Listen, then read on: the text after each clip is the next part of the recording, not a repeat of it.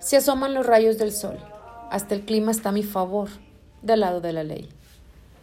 Hoy seremos vencidos con el fuego del Creador.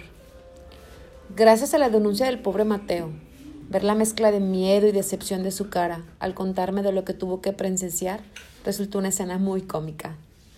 Hay algo excitante en el ambiente que me pone nervioso.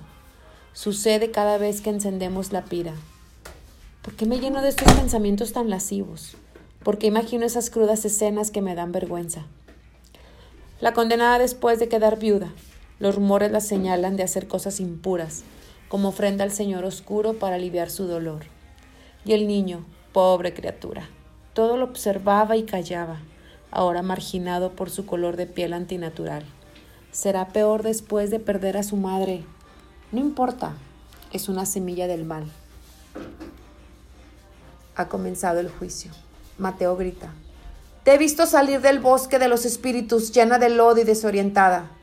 Por favor, reverendo, no hice nada de lo que me acusas. Tengo un hijo y él me necesita. ¿Esto es una venganza por rechazarlo? Podrías vivir si confiesas. No soy una de ellas, solo me dedico a cuidar de mi hijo y de mí. Sigue hablando.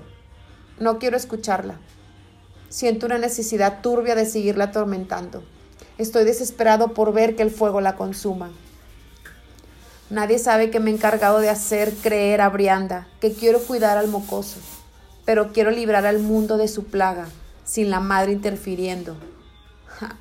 asegurar mi entrada al cielo. Pero no podía ser tan fácil. Uno de los hombres más importantes del pueblo lo defiende. Casi enfermizante. El idiota igual que el pobre diablo de Mateo están enamorados de ella. Siguen sin darse cuenta que Brianda ama todavía al muerto. Gracias a Dios por el secreto de confesión. Su defensa está muy insistente. Algo trama en contra de la autoridad de... ¿De mí? ¿Cómo se atreve? Su castigo vendrá después. El juicio se extiende, pero al anochecer estará todo listo. Estimo que será a las 3 de la mañana, justo a tiempo para que el caído pase por su puta. Reverendo, cuida de mi hijo, no tendrá nadie. Debiste protegerlo contra esto también, pero tienes el alma negra, y esa abominación es hijo del diablo. Sabes que no es así. Diles, ¿por qué me estás castigando? No hagas esto. Por bruja, por repartir el mal en este pueblo que tan solo es de gente buena y dedicada a sus hogares. Al voltear a verlos a todos disfrutando del castigo de Brianda. Como podrán ver, Lucifer no vendrá a salvarla. Solo hay un Señor y es Dios nuestro Padre. Lo que Dios ha condenado que no lo salve el hombre, sentenció a Brianda a morir en la hoguera.